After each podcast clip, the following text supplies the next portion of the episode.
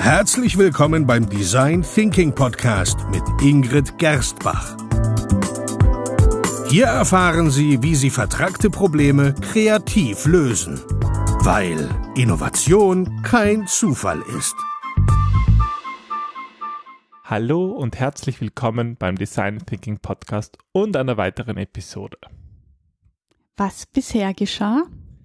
In Folge 85 haben wir unsere vierteilige Serie über das neue Buch 77 Tools für Design Thinker gestartet. Und zwar haben wir in der ersten Episode über Killerfragen gesprochen. Und weil das so viel Spaß gemacht hat, sind wir dann in eine ganz analytische Methode eingestiegen, dem ERAF-Systemdiagramm. In Folge 87 haben wir die Delphi-Befragung ähm, diskutiert und wie die ähm, arme Dame damals eingekifft war. Und dass man das aber im Design Thinking ganz anders nutzt. Und zuletzt in der Folge Nummer 88 den Zauberer von Oz. Also sehr mythische und ähm, spannende Methoden aus dem Design Thinking. Bis auf das ERAF-System-Diagramm. Genau, das war das Langweilige. Das war das für dich. Das war das für mich, ja, danke schön. Das hat Bitte. mich auch sehr gefreut. Na, das freut mich. Jetzt fehlt natürlich noch die Begrüßung. Hallo Ingrid. Hallo Peter, hallo liebe Hörer. Genau.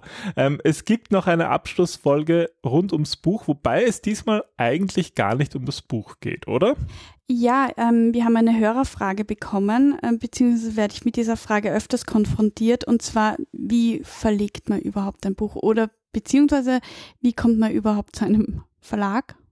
Wie kommt man überhaupt zu einem Buch? Ja, das habe ich mir auch gedacht, aber dann habe ich mir gedacht, dann kommt von dir die blöde Antwort, indem man ins Buchgeschäft geht. Deswegen Ach so, ne, habe ich dir das jetzt überlassen. Wäre ich jetzt gar nicht gekommen. Ah. Und die Frage, das kriege ich sogar mit, bekommst du ja wirklich häufig. Und es herrschen, finde ich, auch sehr viele ähm, ja, falsche Vorstellungen davon, wie, wie, wie eigentlich Bücher zustande kommen. Es ist halt klar, man liest natürlich viele Bücher, aber die wenigsten Leute schreiben Bücher.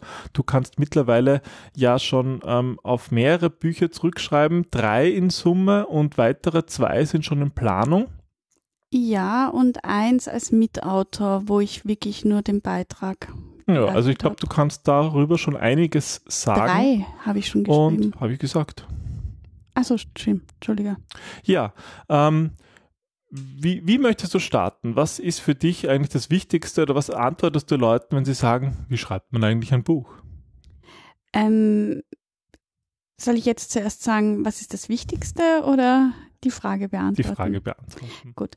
Ähm, wie schreibt man eigentlich ein Buch, in dem man eigentlich eine Idee hat, beziehungsweise war es bei mir so, dass ich ein, ein, ja, eine Expertise möchte ich nicht sagen, aber mir liegt Design Thinking dermaßen am Herzen und ich finde, es gibt so viele falsche Vorstellungen darüber, beziehungsweise habe ich meine eigene Sicht dazu entwickelt und relativ viel Erfahrung aufgebaut, dass es mir wichtig war, ja, das irgendwie mit anderen zu teilen und drumherum ein Werk zu schaffen. Und ja, bei unserem ersten Buch ähm, haben wir uns einfach mal Gedanken gemacht oder uns informiert, wie man eigentlich ein Buch schreibt. Und was ich ja sehr oft sehe, gerade auf so Social Media und so, dass irgendwelche mir vollkommen unbekannte Verlage nach Autoren suchen. Was ja, steckt da eigentlich dahinter? Dieses ähm, Verlag sucht Autor oder oft ist auch, dass, dass ich höre, na ja, mich hat ein Verlag angesprochen, der will meine Diplomarbeit veröffentlichen. Das sind meistens so Druckkostenzuschussverlage, werden die genannt. Die drucken zwar das Buch, nehmen die aber auch Geld ab. Manchmal sagen sie auch, sie nehmen dir kein Geld ab, aber dann überlassen sie dir vollkommen das Marketing. Also in 99 Prozent der Fälle nehmen sie dir Geld ab. Und ähm, ja, das. Im Grunde ist es eine bessere Druckerei, ja, die halt zusätzlich noch eine ISBN-Nummer einkauft, damit es irgendwie auf Amazon listbar ist. Aber das ist halt nicht wirklich ein Verlag in, im herkömmlichen Sinne. Genau. Und man fühlt sich da halt meistens gebauchpinselt und, und freut sich, oh, ein Verlag interessiert sich für meine Diplomarbeit, mhm. aber das ist halt nicht wirklich ein Buch, wie man es im Buchhandel bekommt. Weil da steckt eigentlich wesentlich mehr dahinter, als man ja so, so, so glauben möchte. Absolut, ja. Der erste Punkt ist vielleicht mal wichtig, wenn man schreiben möchte, was möchte man überhaupt schreiben, oder? Das, ähm, ja, genau. Also bevor man überhaupt nach einem Verlag sucht, sollte man sich ein Thema überlegen. Was ist das Thema, worüber Sie überhaupt Expertise haben oder worüber Sie schreiben wollen? Geht es um einen Roman? Geht es um ein Sachbuch? Geht es um ein Fachbuch oder einen Business-Ratgeber? Also wie, ähm, wie in jeder Spezialisierung gibt es da auch viele unterschiedliche Begriffe oder viele verschiedene Sub Untergliederungen, die halt auch wichtig sind zu wissen. Ähm, worin will man was eigentlich schreiben? Und viele beschäftigen sich gar nicht mit Verlagen, aber jeder Verlag oder fast jeder Verlag hat halt ein Spezialthema. Und auch wenn Leute ein Buch kaufen, sehen sie halt oft den Titel des Buchs oder vielleicht das Cover oder den Titel, äh, den, den Autor. Aber welcher Verlag dahinter steckt, ist vielen gar nicht bewusst. Aber jeder, fast jeder Verlag hat ein Spezialgebiet. Und die, für die einen ist es Belletristik, vielleicht noch Untergruppe Jugendliteratur, für die anderen ist es Sachbücher oder ein Wirtschaftsverlag. Und das, da muss man sich eben mal klar sein, was will ich eigentlich schreiben. Und dann kann man Verlag suchen, oder? Genau, dann äh, geht es darum, den richtigen Verlag zu zu finden eigentlich, weil das, was ich oft erlebt, ist, dass, dass viele Autoren einfach ein fertiges Buch schreiben, also wirklich das Manuskript komplett fertig haben und das dann an ganz viele Verlage schicken. Vollkommen willkürlich scheint es. Und ähm, das funktioniert halt nicht, weil der Verlag muss schon auch wirklich in dem Thema ähm, ansässig sein, sage ich mal. Das muss ins also, Programm passen. Ja, es nützt nichts, wenn du ein Fachbuch schreibst, wenn du dann einem, einem Verlag haben möchtest, der auf ähm, Belletristik spezialisiert ist. Ja, und dazu kommt noch, dass die Verlage, zumindest kennen wir das so bei unseren Fachbüchern und Sachbüchern, dass die ähm, gerne auch noch mitreden und dem vielleicht ein, äh, es ein bisschen anders positionieren wollen, als man das als Autor im ersten Blick denkt. Ja, absolut. Also ähm, das ist auch bei mir nach wie vor so, dass ich eine Idee habe, die bespreche ich ja mal mit meiner Lektorin ähm, und, und aus der Idee heraus überlegen wir uns eine mögliche Gliederung auch wieder gemeinsam. Ich schlage dann meistens einen Titel vor. Also bei mir war es so, dass, dass ähm, der der Titel eigentlich nie geändert worden ist. Die kommen immer von mir.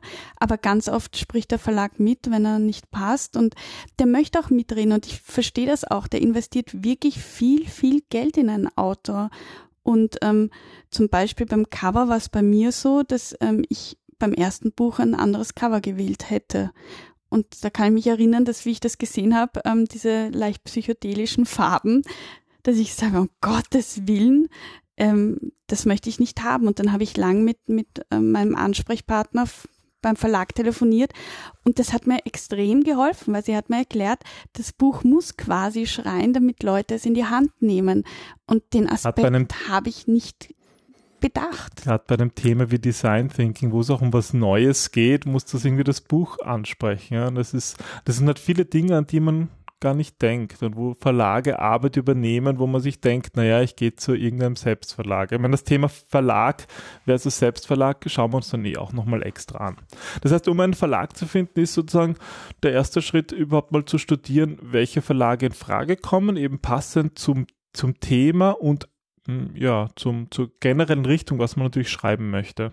Also ich kann mich erinnern, dass wir das ähm, beim ersten Buch so gemacht haben, dass du dir die Wikipedia-Seite über Verlage angeschaut hast und wir draufgekommen sind, wie viele es überhaupt gibt. Mm. Unpackbar. Und ähm, ich habe eigentlich den Verlag angeschrieben, bei dem ich immer sein wollte. Ja, das, das ist auch dein Tipp, oder? Da ja, einen Verlag absolut. suchen, der einem sympathisch ist. Ja, wo man weiß irgendwie, dass der viel im eigenen Thema auch ähm, verlegt und, und ähm, der einfach Titel hat, die ansprechend sind für einen, wo man schon Autoren kennt, mit denen man sympathisiert, also wo einfach schon eine gemeinsame Wellenlänge da ist. Ja, ich meine, Verlage suchen natürlich ihre Autoren nach unterschiedlichen Kriterien aus, aber im, im Großen und Ganzen muss, muss man sich einfach da drinnen auch in dem Autorenteam vom Verlag dann wohlfühlen. Ja, also ich kann mich erinnern, mich haben dann noch zwei andere Verlage von sich aus angeschrieben, ob ich bei ihnen dann nicht die nächsten Bücher verlegen möchte. Und abgesehen von meiner Loyalität hat für mich aber einfach auch nicht gepasst, weil ich die Zielgruppe nicht angesprochen habe. Also bei der einen war es da doch eher ähm, Intellektuelle und, und Universitäten. Und ähm, mir ist es wichtig, eine flapsigere Sprache haben zu dürfen. Zu dürfen, ja, und, und sozusagen auch wirklich aus der Praxis heraus. Ja, und, ja. und das wollten die nicht. Also die wollten eher wirklich den wissenschaftliche Abhandlung. Ja, und das ja. liegt mir persönlich nicht. Das, das passt doch einfach nicht zu unserem, was wir tun. Ja, wir sind halt einfach viel draußen in der Praxis und haben, haben da viel zu erzählen. Gut, und wenn man mal einen Verlag gefunden hat, wo man sich prinzipiell ähm, wohlfühlt, ist es auch noch gut, ein wenig zu schauen, ob es Konkurrenzwerke gibt. Auch in, und insbesondere im Verlag, oder? Ja, weil natürlich niemand will sich seinen eigenen, ähm, seinen eigenen Konkurrenten ins Haus holen und dass die Bücher sich gegenseitig kannibalisieren. Deswegen ist es eigentlich, also bei den meisten Verlagen ist es auch so, dass die ähm, auf der eigenen Webseite eine Checkliste haben, was du ihnen alles schicken sollst neben deiner Idee und unter anderem dein USP, aber auch gibt es Konkurrenzwerke im eigenen oder in anderen Verlagen, damit sie auch schauen können, wie breit ist das Thema, ist das Thema im Kommen, ähm, weil natürlich es dauert auch eine gewisse Zeit, bis ein Buch überhaupt verlegt wird oder ist, ist das ähm, Thema schon dermaßen ausgelutscht, dass das überhaupt keinen Sinn mehr macht. Ja, der Verlag will natürlich auch, dass sich die zukünftigen Autoren ähm, damit beschäftigt haben, schon mal geschaut haben, gibt es andere Werke, die ähnlich sind? Weil, ja, da gibt es einfach oft dann, glaube ich, viele Autoren, die ein bisschen blauäugig sind und sagen, die, die Welt hat auf ihr Buch gewartet und sie müssen es nur schreiben und dann reißen sie sich darum. In Wahrheit ist es halt vielleicht ein Prozent von diesen Manuskripten, die tatsächlich dann auch irgendwann in einem Verlag landen. Es gibt auch viel Information oder die meiste Information ist auch schon kostenlos in, im Internet erhältlich und da ist es wichtig, dass du auch ein USB hast. Also warum solltest gerade du ein Buch schreiben? Ja. Und ähm, bei mir war es halt zum Beispiel, dass ich einfach viel Erfahrung nur speziell in diesem einen Thema habe und deswegen auf eine Expertise zurückgreifen kann, die fast niemand kann und ähm, dadurch Praxisbeispiele einbringen kann, was vielen schwerfällt oder ja, was viele nicht können. USB. Und mit dem habe ich letzten Endes auch punkten können. Den muss man aber auch selber erst herausfinden. Muss selber wissen, worin man gut ist und was man sozusagen bieten kann, was vielleicht andere nicht können. Ja, ja ähm, das heißt, wenn Sie dann einen Verlag identifiziert haben, der für Sie interessant sind, dann würde ich es auch wirklich nur bei diesen Verlagen probieren. Also nicht so mit, äh, nicht so 10, 20, 30 und mehr Verlage anschreiben und hoffen, irgendeiner wird schon nehmen, sondern eigentlich dann die drei, vier, fünf Verlage, wo man wirklich das Gefühl hat, es passt, dort die, die entsprechenden Formulare oder Informationen beantworten, die sie haben wollen und eben mal das, das, das ähm, ja, die, die Buchidee schicken. Überhaupt vorstellen. Ja, wobei ich muss sagen, ähm, ich weiß, das ist, das ist die normale das ist die normale Empfehlung. Ich habe allerdings auch nur einem Verlag geschrieben, also noch bevor ich meinen ähm, Stammverlag gefunden habe, weil es für mich für mich war klar, dass ich nur in dem Verlag schreiben möchte und ähm, weil ich mir gedacht habe, was mache ich, wenn wenn alle mich wollen oder ablehnen auch. Also das war irgendwie so, ich tue mir dann schwer, das zu entscheiden. Ja, im Endeffekt geht es auch darum, dass man man braucht einen Verlag und keine fünf. Aber ich sag nur, es ist sicher, ich habe jetzt eigentlich auch gemeint, man sollte halt nicht 50 schreiben, so mit der Schrottkugel-Variante. Aber was schickt man eigentlich einem Verlag? Was braucht der Verlag üblicherweise neben den Informationen, die du schon genannt hast, wie USB und, und, und Konkurrenzwerke, ein bisschen eine Analyse? Es ist eigentlich ganz unterschiedlich. Ähm, also ich würde da wirklich anrufen und nachfragen, beziehungsweise ähm, den richtigen Ansprechpartner herauszufinden, ist nicht die Schwierigkeit. Meistens ist eine Mailadresse dort, wo auch steht, wenn Sie eine Idee haben, schreiben Sie uns. Und dann sagen Sie dir eh, ob Sie eine Gliederung haben wollen, ob Sie ein Exposé haben wollen oder auch ein Probekapitel, wo Sie einfach sehen, wie deine Sprache ist, ob das passt zu Ihnen, ähm, ob Sie da viel investieren müssten oder. Aber vielleicht kurz noch zum Wording. Also Gliederung, damit ist einfach gemeint eine, eine Kapitel, eine Überschriftengliederung, Kapitelstruktur. eine Kapitelstruktur. Mhm. Mit Exposé ist gemeint, einen etwas längeren Text, sagen wir vielleicht ein, zwei Seiten, worum es eigentlich im Buch geht? Ah, sogar mehr, weil da brauchst du eine Kurzfassung, die aus fünf Zeilen besteht, eine Langfassung, die meistens aus einer halben, dreiviertel A4-Seite besteht. Wie viel Zeichen soll das haben? Wann möchtest du, dass es erscheint? Ähm, welches Thema? Also das mhm. ist wirklich ähm, detailliert. Und der Begriff Manuskript ist vielleicht auch nicht von vornherein klar. Der meint eigentlich sozusagen das fertige Werk, was der Autor dem Verlag abgibt. Ja. Mit dem dann der Verlag weiterarbeitet, genau. um das Buch tatsächlich zu verlegen. Mhm. Gut. Ja, ähm, gibt es irgendeine eine, äh, eine Zeit, ich meine, es dauert mitunter, es dauert mitunter relativ lang, bis ein Buch tatsächlich rauskommt. Ähm, gibt es Monate, wo man einen Verlag vielleicht besser in Ruhe lässt? Na, es, es dauert auch mehrere Wochen, bis man etwas von einem Verlag hört, weil die für gewöhnlich ziemlich zugeschüttet werden mit verschiedenen Manuskripten oder Exposés und ähm, zumindest mein Verlag, der Gabal Verlag, sich auch wirklich die Zeit nimmt, jedes anzusehen, bevor es eine Ab- oder Zusage gibt. Im Oktober ist natürlich die Frankfurter Buchmesse, wo sie schwer beschäftigt sind. Im April bringen sie das, das Herbstprogramm frisch heraus. Also da sind sie auch, da höre ich auch immer wieder, ach, können wir bitte im Mai reden oder im, im September oder November, weil in, in den anderen Monaten ist einfach so viel zu tun. Ja, also das muss man vielleicht auch wissen, die meisten Verlage arbeiten so in einem Halbjahresrhythmus. Also es gibt ein Herbstprogramm und ein Frühjahrprogramm. Genau. Und dazwischen kommt nichts raus, aber das ist auch nicht bei jedem Verlag so. Ja. Ja, ähm, wenn man mal so weit sind und einen Verlag hat, ja, dann geht es eigentlich ans Schreiben, oder? Genau, und erst dann geht's eigentlich wirklich ans Schreiben. Also es nutzt nichts, wenn du vorab ähm, das Manuskript schreibst und dann einen Verlag suchst, sondern der Verlag möchte mitreden dürfen und auch können. Und das kann er nur, wenn das Buch noch nicht fertig ist. Und zum Schreiben generell ist es ja gar nicht so einfach. Ich meine, Bücher zu schreiben, so, ein, so einen langen Text zu schreiben, fällt nicht jedem leicht. Das muss, will auch geübt sein. Ja, es reicht einfach nicht, einen Stift in die Hand zu nehmen und zu sagen, ich bin jetzt Autor, sondern Schreiben ist ähm, ein Kunstwerk, das auch erst gelernt und geübt werden muss und wo man sich Feedback einholen sollte und wo ja, wo es einfach darum geht, viel zu schreiben, viel wegzuwerfen, Gedanken zu sortieren.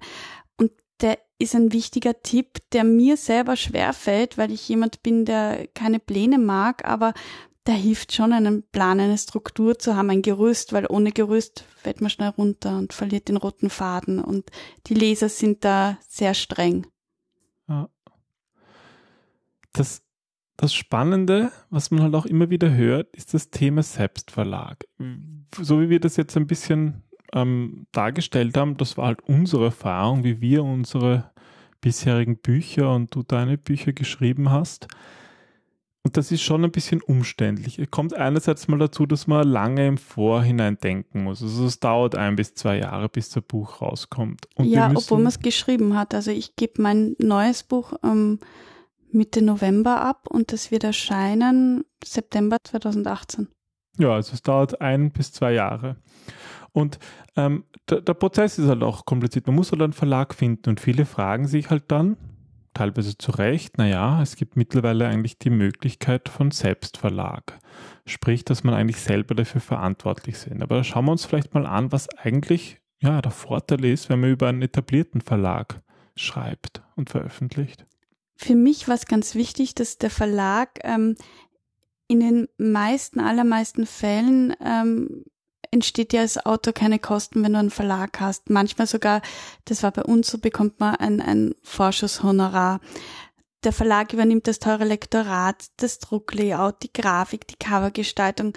Ähm, Natürlich den, den Druck. Druck selber, den Versand und im besten Fall, das, also wir haben bei zwei verschiedenen Verlagen und äh, geschrieben, manches mal auch die Werbung.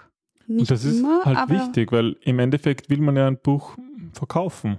Ja, und mir war es wichtig, dass es zum Beispiel im Buchhandel wirklich zu stehen äh, gibt und äh, also dass ich auch reinkommen kann und ich sehe es und nicht, ich muss es vorbestellen. Und das ist bei meinen Büchern der Fall. Ja, die sind einfach in den meisten Buchhandlungen lagern. Und es wird halt nach wie vor sehr viel über Buchhandlungen verkauft. Also ich weiß nicht, ich glaube 50 Prozent oder so oder mhm. mehr sogar.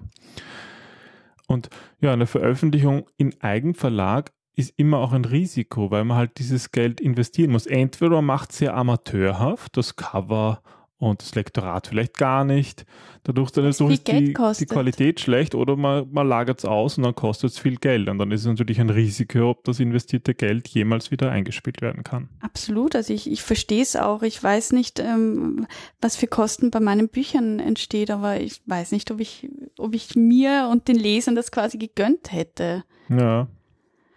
Ja, dafür hast du dann halt, also ein, ein Vorteil beim ähm, Selbstverlag ist natürlich, du kannst selber entscheiden, wann das Buch rauskommt, wie viel es kostet, ähm, in welcher Auflage, du musst das halt selber zahlen. Ja. Ja, aber bleiben wir noch bei den Vorteilen vom Verlag. Ähm, ein Verlag hat ja auch ein, ein großes Vertriebsnetz, oder? Ja, natürlich, sie haben auch das bessere Know-how und mehr Ideen, wie dein Buch vermarktet werden könnte. Das ist ein Vorteil. ankommt. Ja, eben wie zum Beispiel bei, bei meinem Cover. Also ich, ja. ich war gegen das Cover und wir haben lang geredet, ähm, der Verlag und ich, und ich habe es dann verstanden und das, das, sie hatten da definitiv die Erfahrung und das Know-how und das hat mir geholfen. Ja. Und auch wenn es vielen vielleicht nicht bekannt ist, von welchem Verlag ein bestimmtes Buch ist. Es gibt auch, auch ähm, Leser, die sehr wohl wissen, äh, dass sie am besten einen bestimmten, wenn sie ein Buch suchen, mal bei einem bestimmten Verlag schauen, um einfach diese Erfahrung, die das sind einfach loyale Leser von einem Verlag auch.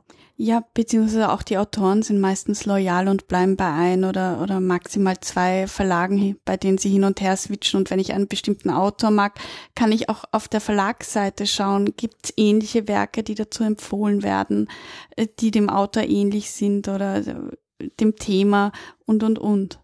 Zusammenfassend könnte man also sagen, dass Verlage eine gewisse, ein, ein gewisse Schwellen, eine Schwelle darstellen, dass ein Buch überhaupt veröffentlicht wird. Und das kann man jetzt gut oder schlecht finden. Wenn man unbedingt ein Buch veröffentlichen will und man findet keinen Verlag, kann das in den meisten Fällen, glaube ich, ist es so, dass das Buchkonzept einfach nicht gut ist und sich nicht verkaufen wird. Und in diesem Fall ist es gut, wenn das Buch nie ver ver veröffentlicht wird, weil ja, ein schlechtes Buch, äh, warum sollte man das veröffentlichen? Es kann natürlich auch den Fall geben, dass es ein sehr unübliches Buch ist und das Risiko sehr hoch ist und vielleicht der Autor da eh gern Geld rein investiert und dann, dann kann sich halt der Selbstverlag schon, schon auszahlen. Ja, vor allem wenn es zum Beispiel viele Grafiken sind. Also ich glaube, ein Verlag übernimmt auch nicht gerne die Kosten, wenn es sehr aufwendige Grafiken sind, wo sie selber auch viele Kosten investieren müssten und, und dann will ich selber entsprechend machen. teuer ist. Ja. ja, wenn man auch ein bestimmtes Layout haben will, also wenn es nicht dieses Standardformat sein soll, dann ja. wird es schwierig mit dem Verlag dazu verhandeln. Ja, und was sind jetzt die Vorteile vom Veröffentlichen im Selbstverlag? Dass man eben einerseits die ähm, die Preise, den Titel, Cover, Inhalt, ähm, aber auch das Marketing ähm, bestimmen kann. Mhm. Dass ähm, man von, äh, das finde ich ganz wichtig, dass man eigentlich ähm, viel mehr Geld auch aus dem jeweiligen Verkauf. Zumindest pro Buch, aber dazu kommen wir vielleicht noch, ja und dass ähm, Verlage sehr, sehr kritisch sind. Also laut Statistiken werden weniger als drei Prozent aller Manuskripteinsendungen überhaupt ähm, akzeptiert von Verlagen. Also äh, wie du sagst, wenn man ein spezielles Thema hat, dann wird es schon schwierig. Ja, also es gibt einfach gewisse Hürden, die für die Qualität einerseits gut sind, aber manchmal dafür sorgen, dass jemand keinen Verlag findet für sein Buch. Ja, aber dann sprechen wir vielleicht auch noch über das Thema ähm, der Honorare. Du bist ja reich, du bist Autor. Wahaha. Genau, ja, das hört man auch immer wieder, ja. Und die, die sich vielleicht mehr damit befassen, wissen vielleicht, dass man ja als Autor, wenn man nicht gerade wirklich zu einem Bestseller-Autor, zu einem Roman oder ähm, Esoterik. Esoterik-Schundbuch gehört, dass man dann eigentlich nicht reich wird ähm, mit dem Schreiben. Sogar weit davon entfernt, weil die Zeit, die du investierst, dein Know-how, die Ressourcen, das verlierst du ja alles. Ja. Wie, wie funktioniert das meistens? Also die übliche Honorarpraxis liegt darin, dass, ähm, dass man einen gewissen Prozentsatz ähm, vom sogenannten ja, Nettoverkaufspreis bekommt oder Verlagsabgabepreis. Da gibt es unterschiedliche ähm, Bezeichnungen und das sind häufig so 10% vom Nettoverlagsabgabepreis. Dann Was hast du schon jetzt? gut verhandelt bei 10%. Ja, unterschiedlich. Also bei Romanen ist es ein bisschen weniger, bei Fachbüchern ist es ein bisschen mehr. üblicherweise. Und was ist jetzt eigentlich der Netto-Verlagsabgabepreis? Weil wichtiger als 8 oder 10 oder 12 Prozent ist eigentlich, was bedeutet das? Mhm. Und zwar, wenn ein Buch ähm, in den Handel kommt, dann ist es in Österreich und Deutschland, ist der Preis, ist das Buch preisgebunden. Das heißt, es gibt ein Buchbindungsgesetz, das eigentlich, ähm, wo der Verlag eigentlich den Preis festlegt und der Preis darf nicht unterschritten werden. Auch nicht vom Autor selber, bitte. Ja, von niemandem. Weil da werde ich auch ja. oft gefragt, kann ich Prozente geben? Ich darf nicht. Ja, das ist einfach gesetzlich so festgelegt und das kann man jetzt gut finden oder nicht, es ist nun mal einfach so.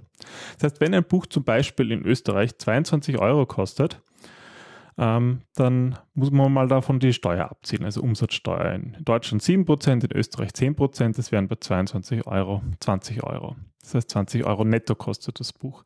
Jetzt ist es aber so, dass der Verlag an die Händler wohl einen Rabatt geben darf. Also Rabatte gibt es nur nicht gegenüber Endkunden. Das heißt, wenn ein Händler ein, ein Buch beim Verlag bestellt und kauft, dann kriegt er einen Rabatt und das können jetzt 30, 40 Prozent sein. Ähm, Händler wie, wie Amazon, die sind da relativ, vom, relativ hart, verlangen bis zu 50 Prozent Rabatte. Und wenn man diesen Rabatt nun abzieht, also das, was sozusagen der Verlag bekommt, netto vom Händler, das ist dieser Netto-Verlagsabgabepreis. Und von dem bekommt man als Autor 10 Prozent. Wenn wir vorhin hatten netto 20 Euro und dann noch 50 Prozent Amazon-Gebühr sozusagen abziehen, haben wir 10 Euro Netto-Verlagsabgabepreis und 10 Prozent davon ist zum Beispiel 1 Euro. Also man kann so rund sagen, dass man als Autor circa 1 Euro pro verkauften Buch bekommt. Wenn es etwas teurer ist, ein bisschen mehr, aber sind es halt eineinhalb Euro. 1,50 Euro oder 2 Euro. Mhm. Und im Vergleich zum Selbstverlag, wenn man das Buch vielleicht um 30 Euro verkauft, und da 50 Prozent bekommt, kriegt man sozusagen 15 Euro pro verkauften Buch. Aber trotzdem, man wird im Selbstverlag wesentlich weniger Bücher verkaufen. Man schafft es vielleicht 20 zu verkaufen oder vielleicht ja gut ist 100. Ähm, und über einen Verlag ist es doch, ähm, wenn man ein gutes Buch hat und wenn man diese Hürde geschafft hat, dann verkauft sie sich auch ein paar tausend Mal. Ja, das ist ein bisschen so zur, zur Honorarpraxis. Hast du da noch was hinzuzufügen? Ähm, ich finde wenn, wenn man ein Buch schreibt, dann schreibt man das, also ich finde, in jedem Buch steckt ein bisschen die Seele des Autors drin und das ist mir so wichtig, dass ich wirklich meinen Lesern auch einen Einblick gebe, einen guten Einblick in meine Welt und das sind meine Gedanken und das ist. Das ist dir wichtig. Das ja. ist mir wichtig, da ist ein Stück meiner Seele drinnen. Ähm, da habe ich viel Zeit investiert, viel Know-how und ähm, ein Buch ich habe zumindest meine Bücher nicht geschrieben in der Hoffnung, reich zu werden, berühmt zu werden. Ich glaube, das ist naiv, so Bücher zu schreiben. Das war aber auch nie mein Ziel. Also ähm, wenn, wenn Sie reich und berühmt werden wollen, glaube ich, gibt es einfachere Wege. Als monatelang Fachbuchautor zu sein. aber mir hat Spaß gemacht. Ich mache es gerne wieder. Ich mache es weiterhin. Ich habe die nächsten zwei ähm, Verträge schon unterschrieben und ich hoffe, danach kommen noch weitere. Ja, und ich, ich hoffe, meine gespannt. Leser haben Freude und merken, dass, dass es mir ein Herzensthema ist. Das ist, glaube ich, das Wichtigste. Und ich kann nur sagen, dass, dass es, wenn ich Ingrid da beobachte, dass ich sie sehr bewundere, wie du das, wie du das machst und wie du, wie du an diesen Büchern schreibst und arbeitest. Und ja, ich finde, dass das so auch, auch Spaß macht, das zu sehen, wie, wie du das erstellst. Und ich bin schon gespannt auf deine nächsten Bücher. ich auch. ja. Ja, wenn es noch Fragen gibt zum Thema Bücher, sind wir natürlich auch gerne für Sie da. Ansonsten ähm, war es das jetzt mit dem Spezial, oder? Ja, ein, ein langer Podcast zum Abschluss dieser vier, mittlerweile fünfteiligen Reihe rund um ein neues Buch, 77 Tools für Design Thinker. Ja, ähm, wir haben auf der Webseite von uns auf gerstbach-designthinking.com gibt es ja immer zu jedem Podcast so eine textuelle Zusammenfassung, die Show Notes. Und dort sind natürlich auch die Bücher verlinkt. Ähm, wir verkaufen die auch in unserem eigenen Shop. Da können wir tatsächlich ein bisschen mehr dran verdienen als die 1,50 Euro als über den Buchhandel. Euro. Dafür müssen wir es versenden. Aber das tun wir auch gerne, weil das der einzige Weg ist, eine, eine persönlich signierte Version deines Buches zu bekommen, Ingrid, oder? Ja, also das tue ich gerne. Das schicke ich sogar noch mehr lieber mit. genau. Da weiß ich, wohin es geht. Ja, das ist irgendwie auch schön, wenn man, wenn man seine Leser ein bisschen kennt, weil alles, was Ja, halt über den Buchhandel natürlich. geht, weiß man gar nicht, wer das liest. Und irgendwie ist das, Es ist persönlicher. ja, das ist Definitiv, irgendwie auch eine schöne Sache. Na gut, Ja, Dann- dann vielen Dank fürs Zuhören und bis zum nächsten Mal. tschüss. Tschüss.